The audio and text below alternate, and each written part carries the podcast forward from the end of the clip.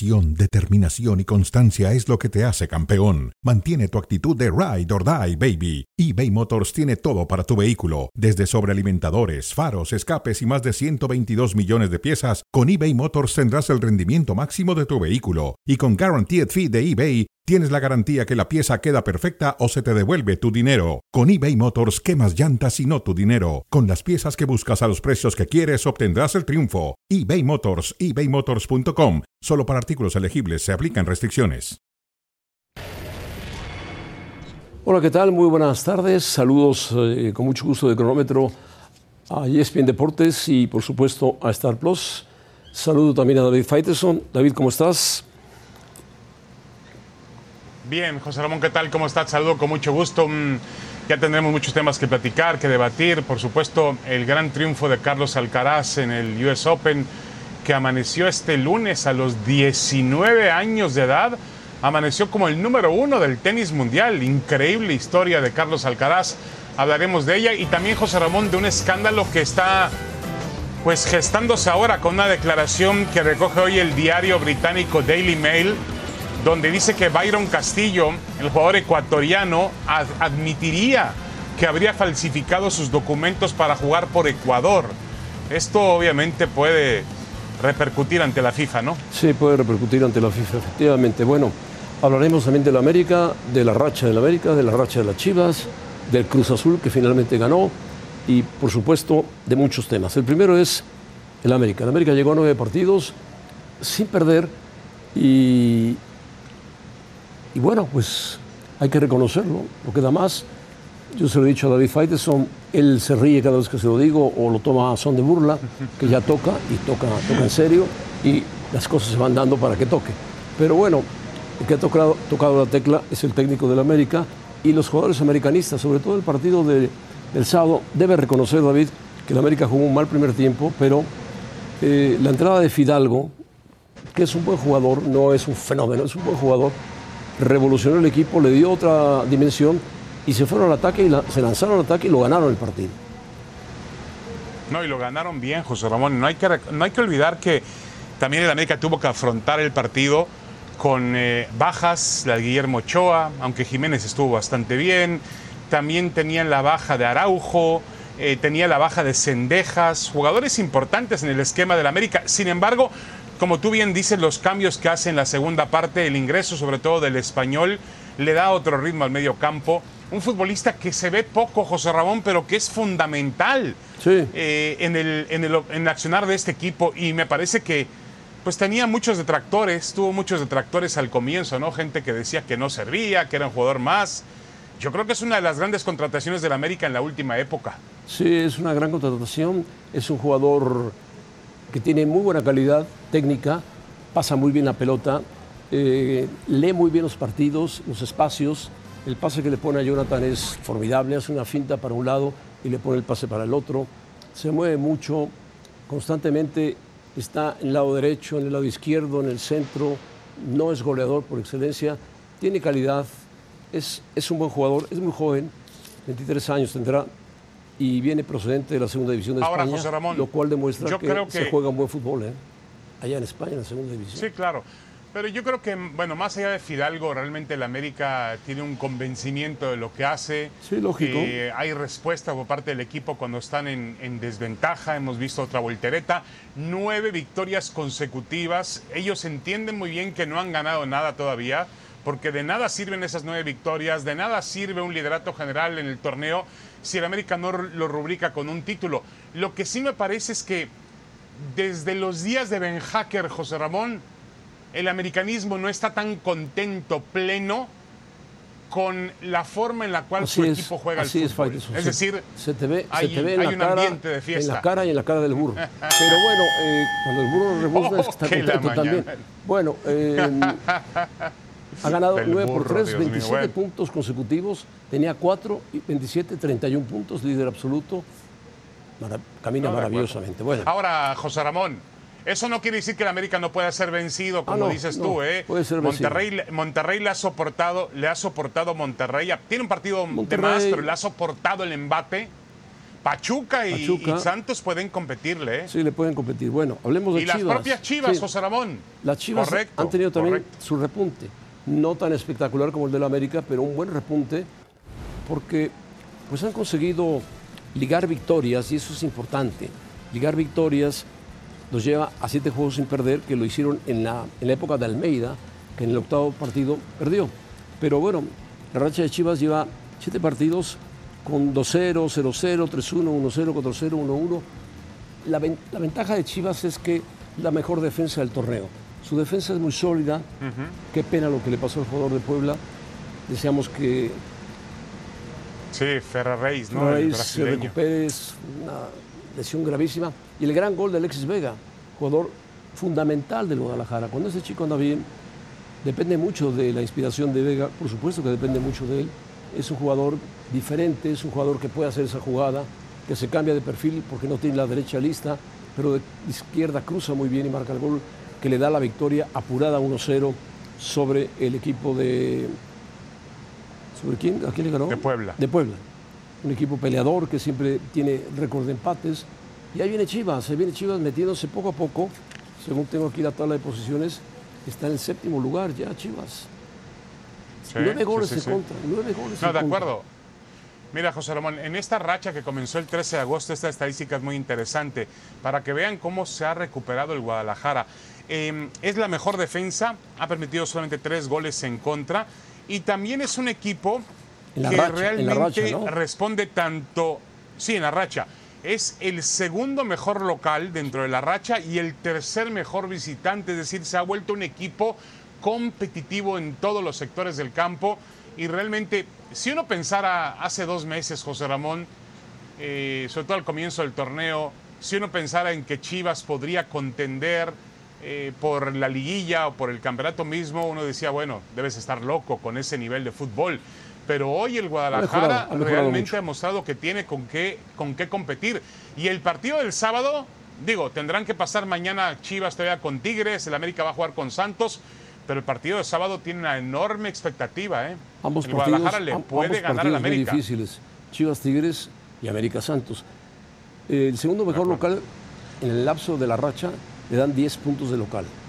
Y el tercer mejor visitante le dan 7 puntos, 17 y 5 que tenía lo colocan en 22, una muy buena posición al equipo del Guadalajara de cara No, al, y José al Ramón, repechaje. También es evidente, José Ramón, que, eh, a ver, este Guadalajara va a entrar al clásico contra el América no como favorito, pero el América no le va a hacer, el América no le va a hacer siete a Chivas. No, no, de ninguna supuesto. forma. No, no, no, no, no.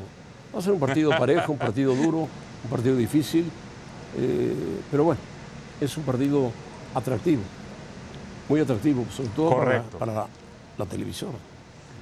La Bueno. televisión que lo va a ligar con la pelea del Canelo, José Ramón. Por supuesto, Ahí estás sí. invitado a la pelea del Canelo. La pelea del Canelo. bueno, eh, ¿a ti no te invitaron? No, no, a mí no me invitan ya. No me- ya no me invitan, José Ramón. Ya no te invitan. Antes me invitaban, Bueno. ya no. Cruz Azul Ni modo. ganó. No podemos decir más de Cruz Azul. Mejoró al ganar 2-0 y eso le, permite pues salir de la parte baja de la tabla, no totalmente, porque Cruz Azul está colocado en el decimotercero con 15 puntos, empatado con el Tijuana, que tiene 15 puntos, y uno arriba de Pumas, que tiene 14 puntos. Mereció ganar, sí, metió los goles en el momento exacto. Aquí se duerme en la defensa y le llegan justo cuando quiere despejar al jugador. Ya le habían llegado y ahí en el rebote rematan. El segundo gol es muy bueno y finalmente gana el equipo de Cruz Azul 2 a 0 en un partido muy difícil. Es un penalti clarísimo, no hay más. Lo tiran bien, Ahora, José Ramón, ¿qué le queda a Cruz Azul? Enfrentar a León en casa. Difícil, muy enfrentar difícil. a los Pumas en el Estadio Olímpico. Muy difícil. Y recibe a las Chivas para cerrar el torneo el primero de octubre. Es decir, un calendario bien complicado. Yo, la verdad, no me siento en la capacidad de decir que este equipo ha mejorado. Eh, como tú dices, tomándolo eh, como Bueno, lo que el es resultado seco, sobriamente, ganó el partido. posición. Nada más. Sí, sí, el sí. problema es que va a Pero yo- jugar pero tres partidos con yo tres equipos lejos, ¿eh? que están peleando todo, El repechaje, la posibilidad de avanzar más en el repechaje. como es el caso de León, el caso de Pumas, si se puede meter, el caso de Chivas, de avanzar más, en fin, son partidos muy complicados para No, y Cruz mira, Azul, José muy Ramón. complicados. Y Cruz Azul solo ha podido, fíjate este, este dato, Cruz Azul solo ha podido derrotar a un equipo de los que se sitúan, sitúan hoy entre el, el, el- el top 8 del fútbol mexicano. Es los que están en Liga en este momento, solo ha podido ganarle a un solo equipo, a Tigres, y obviamente tuvo esa escandalosa derrota contra el América, ¿no? No, y es la peor defensiva del torneo. Ha recibido 31 Sí, sí, sí. goles. Imagínate lo que es Ah, un equipo que recibe 9 como 31 Chivas. goles. Cruz Azul ha recibido No, no, 31 goles. ¿Dónde está el No, defecto no, no, de Cruz Azul? impresionante. Ahí, en la defensa, en la portería, porque Jurado primero, Corona segundo. No quisieron renovar a Aguilar, Aguilar se fue. En fin, no le, no le ha ido bien del todo Correcto. al equipo de Cruz. No le ha ido bien, lamentablemente. No. Oye, José Ramón, y no remarcar también que cómo es el fútbol mexicano, ¿no? Que en, en una jornada, en un mismo día, en la misma jornada vimos dos goles de porteros, De porteros. en los últimos minutos de agonía increíble. Los dos- los dos- los dos muy buenos, ¿eh? yo- Muy buenos. oye, pero un gol de, de portero, José Ramón, se ve pues, cada, cada, no sé, algo, es algo muy raro Muy que ocurra. cuando, muy Tiene en que cuando. combinarse una serie de En circunstancias. cualquier, liga, Vimos en cualquier liga del mundo, un por- gol de portero es muy difícil. No, Ahora, no, no, el acuerdo, gol del de portero de Santos, espectacular, de un doble cabezazo. Y el gol del de Pumas, Sí. Lavó su error, Julio cometió González. un gran error. Muy bueno también. Un gran remate, pero como si fuera delantero. Se levantó, cabeceó exacto abajo. Muy bueno, muy buen gol. Los dos muy buenos. Bueno, José Ramón, vamos a la pausa para hablar de la figura del fin de semana. Carlos Alcaraz, 19 años, hoy número uno del tenis mundial. Sí, gran jugador. Viene Lalo Varela. Sencillo, humilde, gran jugador. Bueno, muy temprano, pero muy temprano, los 19 años de edad, Carlos Alcaraz se convierte, cosa curiosa, gana el Master del US Open por primera vez él y se convierte en número uno por primera vez él. Lalo, saludos, saludos y un abrazo. Saludos, Joserra, saludos eh, también a David. Y bueno, estamos en Star Plus y eso se ha de deber al, al hombre que utilizó esta raqueta. No es esta, es un modelo similar, ¿no? A esa bábola Nadal. Increíble las dos semanas que tuvimos. Hombres y mujeres, las finales, para empezar, la 2 contra la 1 y ganó el número uno en los dos, ¿no? Claro. Ahora, la pregunta aquí es si, si Alcaraz es la nueva cara del tenis. Eh, a ver, yo me niego a decir, yo me niego a decir que hoy en día sea el mejor tenista del mundo. Yo creo que, que no, vamos. Entendemos cómo es la clasificación de la ATP, pero todavía está por debajo de Nadal, todavía está por debajo de, de Djokovic, todavía está, está por Ay, debajo ay, ay. de Medvedev. Ay, no, ay, no ay. puedes ganar un torneo Ay, ay, y ser ay. el mejor tenista del mundo, por Dios. Ay, ay, ay. Ay, ay, ay, ¿qué? Espérate, ¿Qué? espérate. Espérate. Siempre, siempre hay un pero de Faitelson, siempre no hay un pero. mienten. El ranking, No. sí, el ranking no miente. Es el mejor tenista basado en eso. Ahora sí, no le quito nada a él. Lo que sí te puedo decir es esto. ¿Sí? Djokovic no jugó a Australia y no jugó aquí. O sea, no tiene, o sea, no sumó puntos. Rafa igual. Ah, entonces Eh, me das la eh, eh, razón. Me estás no dando la razón pero- entonces. no, no, no, pero espérate, espérate. Él sumó los puntos y le ganó a los que tenía. Ningún jugador este año ha ganado más títulos que él. La manera indepel- A ver, jugó tres partidos seguidos a cinco sets. Técnicamente jugó Bueno, cuatro 19 días seguidos. tiene 19 años. Sí, pero también se casi- cansan, a Faitelson. los 19 años, Por, eso, es lo- 19 años por se eso es cansan. lo grande. Eso es lo grande No, de no hay él. pretexto, Y mira, Faitelson, no hay pretexto. Estos no mienten. La prueba ocular que siempre te he dicho, esa no falla. No falla. Este tipo es un grande entre Pero los nadie, grandes a ver, a esa a ver, edad. a ver, a ver, a ver, a ver, esa a ver, a ver, edad. ver, Yo les pido calma, por favor, les pido calma.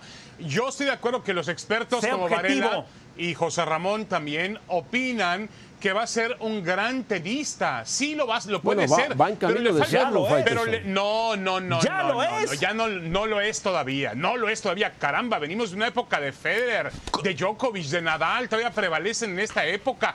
Tenemos que compararlo, tenemos que esperar, falta un gran trecho que tiene que recorrer este muchacho. No, no, no, no. no, yo, entiendo, no. yo entiendo, Lalo, lo que quiere decir Faitelson. 27, 27 Que no ha ganado A ver, dijo 22 Serra. Grand Slam, por ejemplo, que no ha ganado tantos No, torneos no, que han ganado los demás. claro, pero claro. tiene 19 años, está empezando, tiene un futuro por delante muy grande. El que Parecen millennials ustedes dos, esto. José Ramón y- David. y, Varela, No, parecen su millennials. tenis- Lo que vieron ayer ya es lo mejor. No, no, Dios sus mío. tenis, su tenis y el tenis de los de jóvenes con los que jugó jugadores. ha cambiado. Miles de tenistas han jugado profesionalmente. Solo 28 han sido uno del mundo. Solo 28. Este tipo ya es grande. No, ¿Hasta dónde no, va a llegar? No, no, espera No un lo sé. momentito, Lalo. Y usted sabe muy bien. Es Ahora grande viene ya. una presión diferente, José Ramón. Cuando tú tienes una presión diferente. De acuerdo. Es decir, cuando tú no eres favorito, No, lo, que, este es lo que logres, ah, bienvenido, te lo festejan. Pero No, cuando no, eres no, no, favorito. No. Él era favorito. Si no lo logras es una decepción, ¿eh? Ah, Él era favorito por para eso, ganar el torneo. Por eso te digo, bueno, pero no me lo pongan hoy al nivel de, de Nadal, No, de no, Federer, nadie lo Djokovic. pone- nadie lo pone a ese no, nivel, no, todavía nadie lo no, pone, nadie lo todavía pone. no. Ni siquiera de Medvedev todavía. Nadie ¿eh? lo ha puesto. Nadie No, lo no, pone a no. ese nivel. Gana un Grand Slam, Está- gana un Grand Slam y ya lo hacen el mejor No, tenista no, del mundo. El asunto tranquilos, es, señores, perdón, tranquilos. El asunto, y espero que te fijes. En este Tú momento tienes hijas lo muy es, jóvenes. el uno. Fíjate en su edad, 19 años. 19 años, hay chicos que Ah, están no, entrando, no, entrando no, a la universidad a los 19 años. Este chico, Estoy de acuerdo, José Este chico Ramón. gana- no, no, gana no, el mismo día duda, es un talento. el Gran Slam Es un talento. y el número uno del ranking, porque así, así está, Está bien, José catalogado. Ramón. Pero, Es- a ver, ha hecho hoy. Todas las ha hecho, portadas de tiene- los periódicos de del mundo la edad. le dan el mérito Oigan, de un gran triunfo al Alcaraz, se lo dan. Que después pierda o, o ya o se pierda en el David, mundo del yo te tenis puede tenía- ser. Yo te tenía como a Roberto Abramovich, con maestría en tercología. No, tú ya estás en doctorado. No, pero, Pero- también tú, pero eh, perdóname, pero, pero, pero te pregunto una cosa: ¿cuántos tenistas han ganado un Grand Slam y no son grandes del tenis?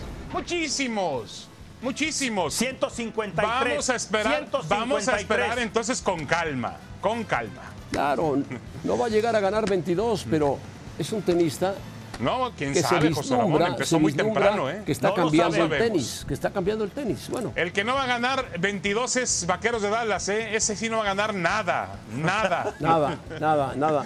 Pero a mí me, me duele mucho lo que hace Faitelson con Alcaraz, me duele. No, pero yo no me entendiste, José Ramón. Ah, No, sí bueno, te entiendo. Espérate a mi hora te será. entiendo, te entiendo, hora te entiendo. Pasemos con el fútbol americano, ya, ya. Ya. Qué ¿Qué desastre, va a qué pasar desastre con los con? Dallas, ¿eh? ¿Saben qué? Mira, no lo pro- no, no hay pro- esa línea ofensiva es un desastre, es un desastre. No protegen, no protegieron a Dak Prescott, no pudieron correr. El dueño es demasiado metiche, Oh, esa es la el palabra. dueño es el dueño. Habla de más. Los dueños no son Siempre ha metiches, sido son así. los dueños. Siempre ha sido así. Pero le Tiene hace daño al equipo, Tiene que le hace dejar daño. trabajar a este equipo y la salida de Dak Prescott, les digo esto, la salida de Dak Prescott, la- si no hacen un cambio radical de quarterback, porque Cooper Rush no es la solución, la temporada se acabó de los vaqueros. Uf, O sea, se acabó en la semana Ya, en 1. la primera semana. Se acabó en la semana 1. Sí. Dios mío. Si no hacen un cambio radical de quarterback, ¿Como ¿qui- quién? ¿quién va a ser? ¿Como quién? ¿Cooper. Rush? No. ¿Pero quién, quién podría ser? Jimmy Garoppolo. Ah, bueno, puede ser. Jimmy Garoppolo. Tampoco pasa nada con Garópolo, Tienen hombre, que hacer algo. Tienen que hacer un cambio. Tampoco que pasa gran cosa con Garópolo, no exageres, Lalo. Bueno, bueno. Tienen que intentar algo, correcto. 70% de sus partidos ganados con los 49ers. Ve lo que hizo ayer Trey Lance. No pudo con Chicago. Esas Bueno, estadísticas, háblanos un ¿ya poco sabes para de- qué sirven esas est- háblanos un estadísticas, poco de los Ya sabes qué eh, hacer Lalo. con ellas. A ver, ahí está la otra. Fue el nada más lanzó cinco pases de touchdown. Fue otra vez Patrick Mahon. Parece que estaba ya a mitad de temporada, completando el 68% de sus pases, completando con nueve receptores distintos. Julius Smith Schuster eh, apenas en su primer partido oficial ya con este equipo mostró que va a hacer mucho aquí. Igual Marqués Valdés Canting, estos dos han sustituido bien lo que hacía Tyreek Hill, es velocísimo, pero aquí lo que se trata es la distribución del balón. Tienen un gran juego terrestre, segundo año con esta misma línea ofensiva. Kansas City mandó un mensaje. Están a media temporada en el arranque. Así de calibrados están y con Hay un, mucho hay un ritmo. dato, hay un dato interesante, Lalo. Cero intercepciones y cero capturas. ¿No? Sí, Eso te habla. sí, sí, sí. Los jefes, los Chiefs, como le quieran decir, van bien. Aunque en esa división, eh, el oeste de la conferencia americana, no sé quién la va a ganar. ¿eh? Lo- Los cuatro equipos tienen posibilidades. Tal vez el que menos ver, pero te es, Denver, que lo tendremos hoy en lunes por la Te noche. quiero hacer una pregunta, Lalo. Eh, este Patrick Mahomes, Dale. en su mejor momento, comparado con Josh Allen, si tú necesitas hacer un equipo de fútbol americano, le, le dices a los vaqueros, te voy a conceder un deseo, tu, tu Navidad, bueno, ¿qué Navidad? Te voy a conceder una, una, algo por magia, un coreback. ¿Cuál sería mejor, Josh Allen o Patrick Mahomes? El que quieras. ¿Quién es mejor, Rafa o Roger? Así, así, así te lo pongo. Ahí están. El, el que tome son, son los dos mejores quarterbacks de, de- de esta era. Bueno, Correcto. invítanos al Y los partido esta espero noche. esta noche, Monday Night Football, los Broncos viajando a Seattle. Sí. Y como siempre digo en el arranque de la temporada de la NFL, ¡Feliz Año Nuevo! Bueno, Lalo, Bueno, ni siquiera, ni siquiera el año nuevo judío, eh, que llega en- ahora va a llegar en septiembre, ¿eh, Lalo? Ni siquiera eso, pero bueno. Es como el año judío, es como el año católico, es como el año chino, todos juntos. Bueno, qué terco eres, Lalo. Qué terco eres, Saludos. Dios mío. Tu Saludos, hijo José Lalo. Un abrazo. Ya quieren poner al Alcaraz como fenómeno. En la mira, en la mira, aquí en cronómetro colocamos a los Pumas que fueron al estadio de Toluca y lograron un agónico empate ya cuando el partido agonizaba. te digo una cosa, Faiteson. Eh, un remate de cabeza de Julio González. Sí, Merecían Ramón. ganar los Pumas, pero no, no aprovecharon las oportunidades. Las oportunidades claras que tuvieron, Sí, sí. una de dinero y otra más de eh, Toto Salvio, que se presentó frente al portero solo, cara a cara, y no pudo marcar el gol. Lo tuvo porque Toluca tiene defensa muy floja, porque apretó en el segundo tiempo y empató el partido, porque se equivoca el portero González con Meneses en un tiro que le rebota. ¿Y quién iba a pensar que en el minuto noventa y tantos ya de tiempo de compensación, Dani Alves metiera un centro que, Menez- que González remata como un auténtico centro delantero? Se alza, cabecea, Sí, y cabecea muy bien, un remate impecable. Increíble, increíble. Impecable. Y eso Ni Jorge Campos en sus mejores momentos, no, José Ramón, ni Jorge Campos. ni ¿eh? muchos delanteros centros rematan de esa forma. Remató hacia abajo, No, de acuerdo. picado, difícil, muy complicado. Y Alves que le puso la pelota Correcto. exactamente donde la pedía él. Sí, es indudable que Pumas ha mejorado, José Ramón, pero A ver y si le sobre todo ha ganado en actitud, cosa que llegó a perder. Yo lo veo muy difícil. Pumas va contra, mm, va contra Cruz Azul, va contra Puebla en Puebla, durísimo, y va contra Juárez en Juárez, también complicado. No va a ser nada sencillo para Pumas meterse a la reclasificación. Yo lo veo difícil. Ha mejorado, sí, en fútbol, ha mejorado también en, en esa mm, en actitud, sobre todo, una actitud que había perdido, había perdido la garra, el espíritu, pero lamentablemente me parece que no le va a alcanzar. Ojalá, ¿no? Bueno. Ojalá pueda meterse. Yo te voy a decir una cosa.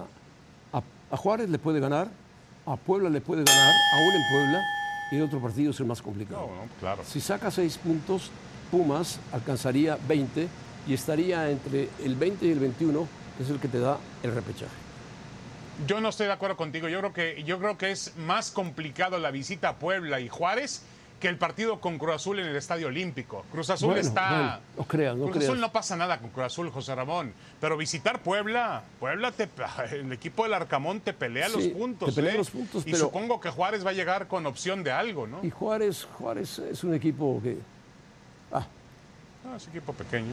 Bueno, ahí y- está. Y, y- y Un punto Puebla, por abajo Puebla de está Pumas. alicaído. Puebla fue golpeado por Chivas, perdió un jugador importante, lo dijo la Ramón la- en su conferencia. Sí. Ahí estamos, pelearemos, pero ha sido una temporada muy difícil. Bueno, A ver, José Ramón, el Madrid va perfecto. ¿A qué se debe que el Madrid haya tenido un inicio perfecto de Liga de España? ¿A qué crees que se deba? ¿A qué está jugando bien? Y también de Champions, ¿no? A que está jugando bien, aunque Benzema está lesionado, el Madrid está jugando bien. Este chico Valverde, el uruguayo, que es para mi gusto el mejor uruguayo que hay en este Muy momento. buen jugador, Es muy muy, bueno. buen jugador. Muy bueno. Vinicius atraviesa un gran momento. Me parece que el Real Madrid es un equipo sólido, muy bien dirigido por Ancelotti. Su victoria de ayer frente al Mallorca, un equipo de menor calidad. El gol que hace el otro chico brasileño es fantástico. Dos, dos, dos amagues y gol. Rodrigo, ¿no? Rodrigo. Y finalmente el gol de Rudiger. ¿Quién iba a pensar que Rudiger, un duro defensa central alemán, fuera a rematar en la parte final del partido y de izquierda metiera un gol pegado al poste? O sea, el Madrid Ahora, José Ramón. están saliendo las cosas y tiene un buen equipo. Ha marcado 20 goles en la temporada y ha recibido 6. Está Ahora bien, vean, Está bien. vean Sobre los rivales, los vean los, tiempos, ¿eh? los rivales que ha ten- los rivales del Real Madrid. Le ganaron al Mallorca ayer, le ganaron al, al Español de Barcelona, le ganaron al Betis, bueno, el Betis es un equipo que compite, le ganaron al Celtic en la Liga de Campeones de Europa. Tampoco es que el Madrid haya afrontado hasta ahora correcto, rivales de gran calidad, hay que Ya decirlo los así, ¿no? los va a afrontar, no te preocupes. Los va a afrontar. No, no, no. No puede- Empezó no- con el puedes- Almería, no puedes le arrancar- ganó al Celta de Vigo. No puedes arrancar con Real Madrid y Barcelona a la liga, porque entonces la liga dice, "Ah, No, no, no. bueno, igual Barcelona también va Pero caminando vamos a bien, esperar, va ¿no? caminando bien. Vamos a, a esperar. Mira, lo sé. mira, José Ramón, ahora viene. Grábate bien Ahora el viene nombre, la- el nombre aquí, grábatelo en la frente, cada día más amplia que tenemos, de Lewandowski, grábatelo aquí bien constantemente. Pon Lewandowski, Lewandowski. No tengo- Esperemos, como decía, No tengo problema, decía Müller, el del Bayern, que todo el día lo está vacilando, creo que Sané, porque le dice, no te vayas a equivocar y le des un pase a Lewandowski, por favor, Müller. Que mañana juegan Barcelona y A ver, José Ramón, vamos a ver al vamos a ver al Madrid contra el Leipzig ahora en Liga de Campeones de Europa y el siguiente partido en Liga es en el Metropolitano, en el Wanda Metropolitano contra el Atlético de Madrid. Siempre Ahí serán, vamos a ver de qué está hecho este difíciles. Madrid, ¿no? Ahí se espera que reaparezca, De acuerdo. reaparezca Benzema.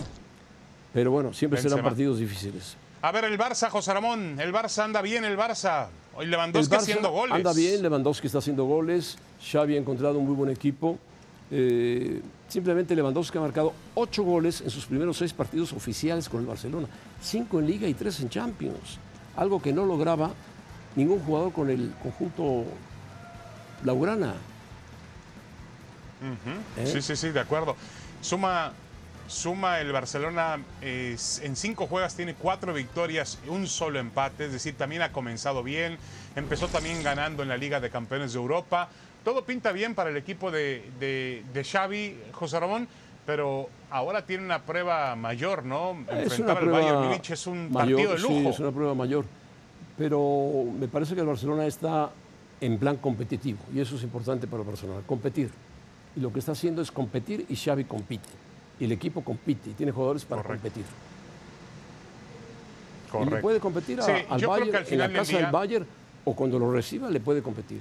El Inter de Milán perdió en su casa, imagínate que era el otro abocado. No, no, no. Perdió frente, perdió, perdió en casa. El, el- el- el gran reto del Barcelona llegará más adelante. Había dudas sobre el Barcelona en la ronda de, en la ronda de grupos, porque hay que recordar que el Barcelona el año pasado no pudo sortear la ronda de grupos. Esta No, vez lo no, va a hacer. José Ramón. Estoy convencido de que lo va a hacer y le va a pelear al Madrid también la liga en España. Fíjate, y Lewandowski, Esos ocho goles Lewandowski, de Lewandowski puede ser pichichi, ¿eh? El último que lo, lo logró fue en 1959, un legendario fu- futbolista húngaro de la época de Puskas, Sandor Koksis, de la época de Sibor, de la época de Kubala, en la temporada 58-59. Lo que ha pasado, el tiempo Miren que ha pasado, más. los años que tú tienes. Faitelson. Bueno, regresamos, José Ramón, para hablar de la Fórmula 1. Otro gran protagonista del fin de semana es Verstappen. Qué raro. Ya la Fórmula 1 se llama Verstappen. Siempre gana Verstappen.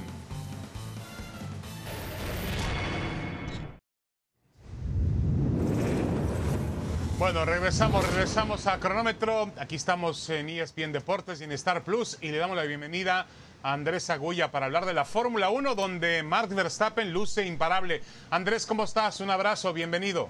Hola Andrés, bienvenido. Bien, ¿qué tal David? Un abrazo grande, un saludo grande para José Ra. Abrazo grande, José Ra, y a toda la gente que nos acompaña. Un placer estar con ustedes.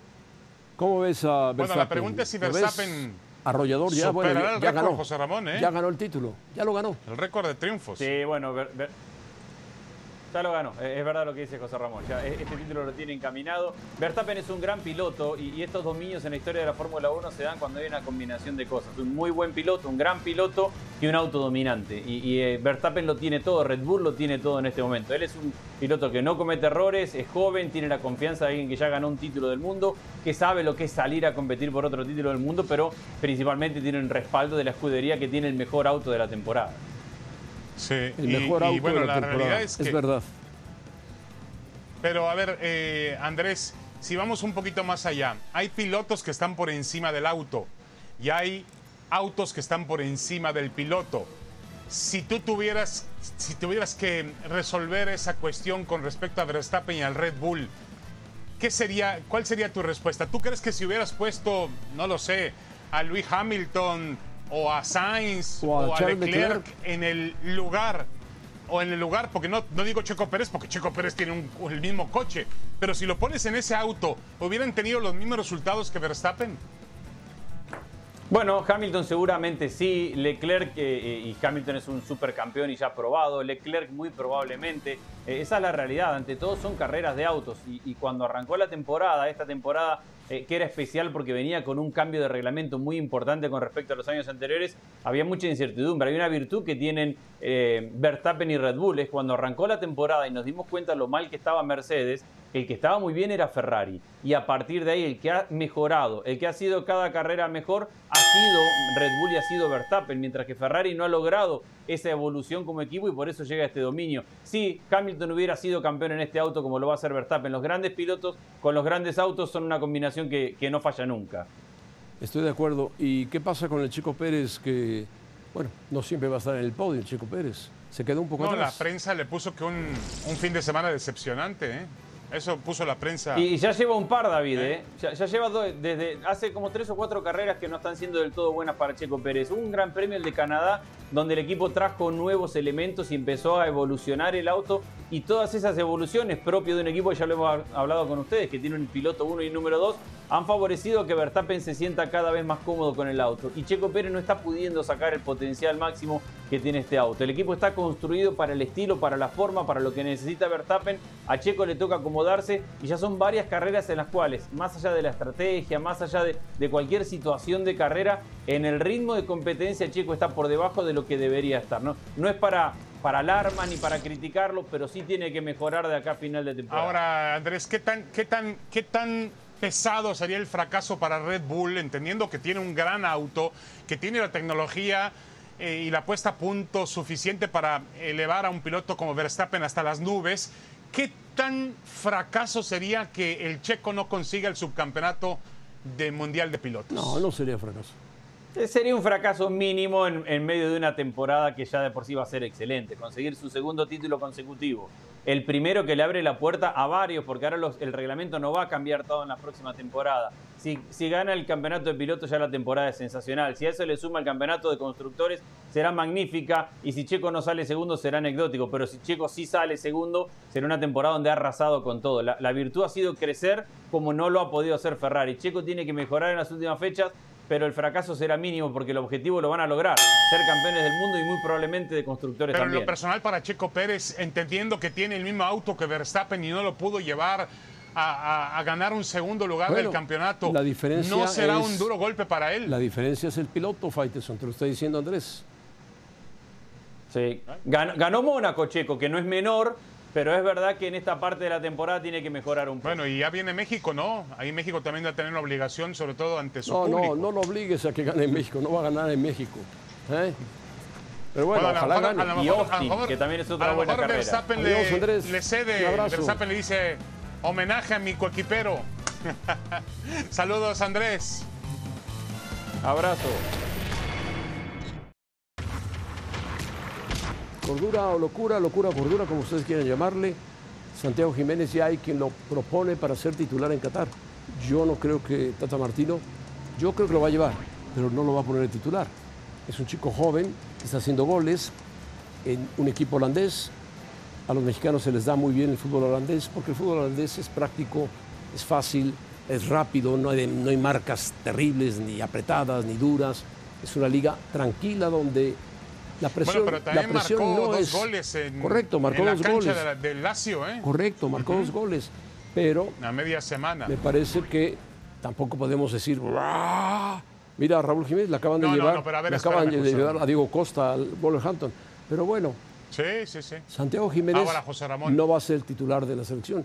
Antes Él está, Henry Martin. él Henry está- Martin está antes. O Henry Martin, como Él está en un gran semestre, en un, en un gran semestre, marcó goles con No, Cruz Azul, se fue como líder de goleo del empezando, está torneo. empezando en Europa, en Bueno, Europa. y está y ha comenzado ha comenzado con el pie derecho su participación Está en bien, una liga, porque si tú bien si tú bien menosprecias a Holanda es mejor que la Liga MX. Eso sí te lo puedo asegurar. Ah, no, sí, Hay más nivel en la de Liga acuerdo, holandesa que en la Liga acuerdo. MX. Pero yo no estoy Ahí sí. despreciando la Liga Y- y holandesa, no, Ramón, no la estoy despreciando. Digo que es una liga no, diferente, donde se deja jugar, se aprende, es una liga para aprender, Sí, de acuerdo. las marcas no son Y violentas. para terminar de y desarrollarse. salen jugadores que se desarrollan muy bien.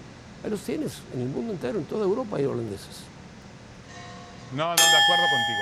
Eh, yo lo que sí creo es que ya Santi Jiménez, con el simple hecho de llevar su nombre a la conversación sobre si debe ser titular ante Polonia, ya está logrando algo importante, algo fundamental. Es evidente que Raúl Jiménez es el centro delantero titular de México. Es evidente también que Henry Martin an- anda en gran forma. Es evidente que Rogelio Funes Mori ha desaparecido. Es más, yo no sé con qué cara va a llamar a Funes Mori el Tata Martino. No lo Yo puede no creo que lo no, llame, no. yo creo que va a llamar Casi no juega. a Raúl Jiménez, a quien por cierto le acaban de llevar un suplente duro que para que lo presione. Algo ha pasado con Raúl Jiménez, además de su golpe, ha bajado mucho su nivel futbolístico.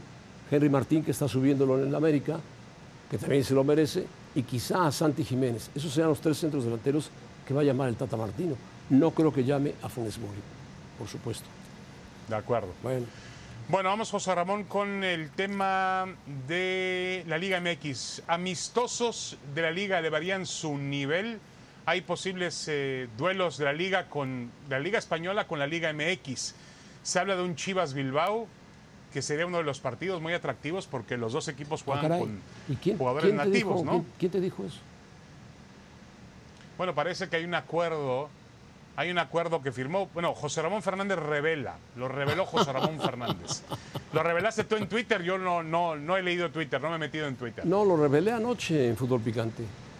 Me Ah. extraña que no te, No, te hayas metido a. Twitter. Era para no, no escribir de, de tenis. En la, en la comida de los líderes, Ahora. de los 300 líderes que hacen cada año, Ajá. que no se pudo hacer por la pandemia, fui invitado y me encontré a Álvaro Dávila, que por cierto tengo una historia impresionante de Álvaro Dávila que me platicó cosas terribles al interior de Cruz Azul, terribles. Y eh, me encontré a Miquel Arriola. Y platicando con Miquel Arriola, me dijo, oye, por cierto, te quiero comentar que para mediados de septiembre, no con equipos que estén en Champions, estén jugando partidos claves, sino con otros equipos, hemos firmado un acuerdo, o estamos firmando un acuerdo con la Liga de España para que algunos equipos mexicanos, cuatro mexicanos y cuatro españoles, se enfrenten en diferentes partidos. Uno de ellos, se me lo dijo, ¿cómo verías jugar a las Chivas, que son un equipo de puros mexicanos, en la Catedral de San Mamés, un equipo de puros vascos, con el Atlético Club de Bilbao? Le dije, maravilloso. Bueno, pues estamos preparando esos enfrentamientos 4 contra 4. A mí me parece interesante porque bueno, es no, no, un no, crecimiento. Es un crecimiento. De acuerdo, mira cómo le ayudó al América los partidos que tuvo contra los europeos. Bien o mal, le ayudó, le ayudó José Ramón, le dio otro ritmo futbolístico, otra Ahora, mentalidad, este- los estos resultados. partidos serían, Yo entiendo serían que para en los casa, europeos. en casa de los españoles.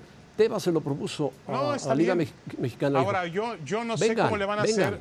¿Cómo le van a hacer, José Ramón? ¿Cómo le van a hacer con los calendarios? Bueno. Estamos jugando cada tercer día. Hay partidos todos los días del fútbol mexicano. Pero después, esto es ¿Cómo después, le van a esto es después los del Mundial, esto es después del Mundial, esto Ah, es, bueno. es después de la Champions. Ahora, de la aún Champions. así, yo le diría a Miquel Arriola, le hubiera dicho a Miquel Arriola ahí de frente, José Ramón y a John de Luisa, le hubiera dicho, señores, sigue siendo mejor que los clubes mexicanos regresen a Copa Libertadores que enfrenten esta clase de partidos Bueno, amistosos. Es lo que pueden hacer Hay ahora- más por ahora. Es lo que pueden en hacer por ahora, Libertadores. porque la Libertadores, hay. Ah, bueno, la está Libertadores está, cerrada. Es lo Yo que hay.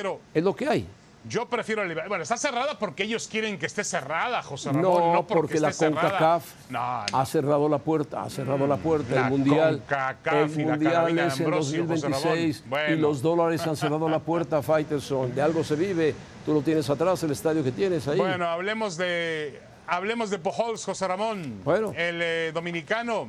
Pues- el dominicano rebasó a Alex Rodríguez Hombre. en la lista se necesita de para más rebasar a Alex jonroneros, el Rodríguez. cuarto lugar. Sí, increíble. Mira, Barry Bonds tiene 762 con un gran asterisco, ¿no?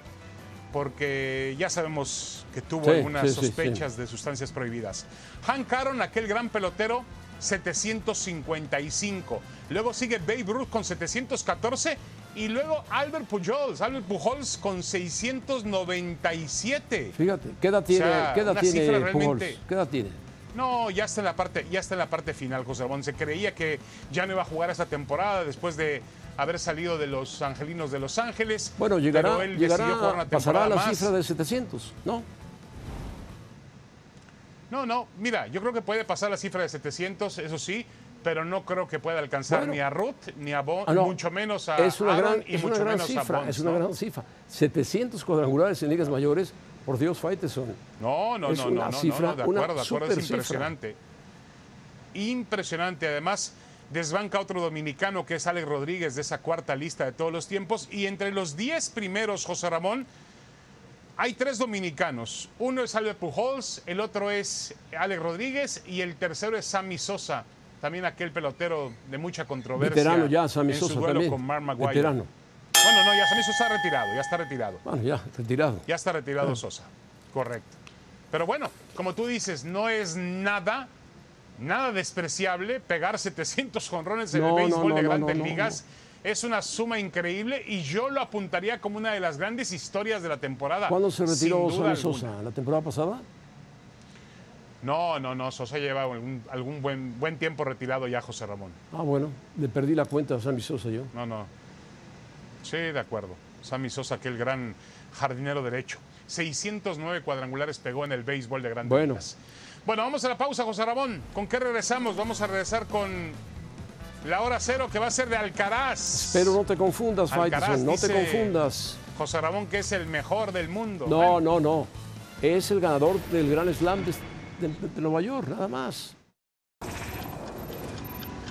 El futuro del futuro está aquí. Nos ha alcanzado de pronto. Por increíble que parezca, este lunes un chico, un adolescente de 19 años, amaneció como el número uno del tenis mundial y nadie sabe realmente todavía cómo pasó, pero de lo que estamos seguros es de que ha pasado.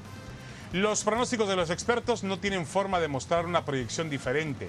Al día de hoy, Carlos Alcaraz posee las condiciones para convertirse en uno de los grandes fenómenos en la historia del tenis y también del deporte.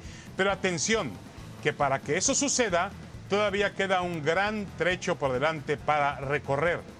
Las palabras hoy de Rafael Nadal, el legendario tenista español, son fantásticas. Carlos, dice, dice Nadal, tiene todos los ingredientes, la pasión, la humildad, el talento, el físico, lo que me recuerda mucho a mí cuando tenía su edad. Él ya es un rival del presente, dice Rafael Nadal. Yo creo que si Nadal lo dice hay que hacerle caso.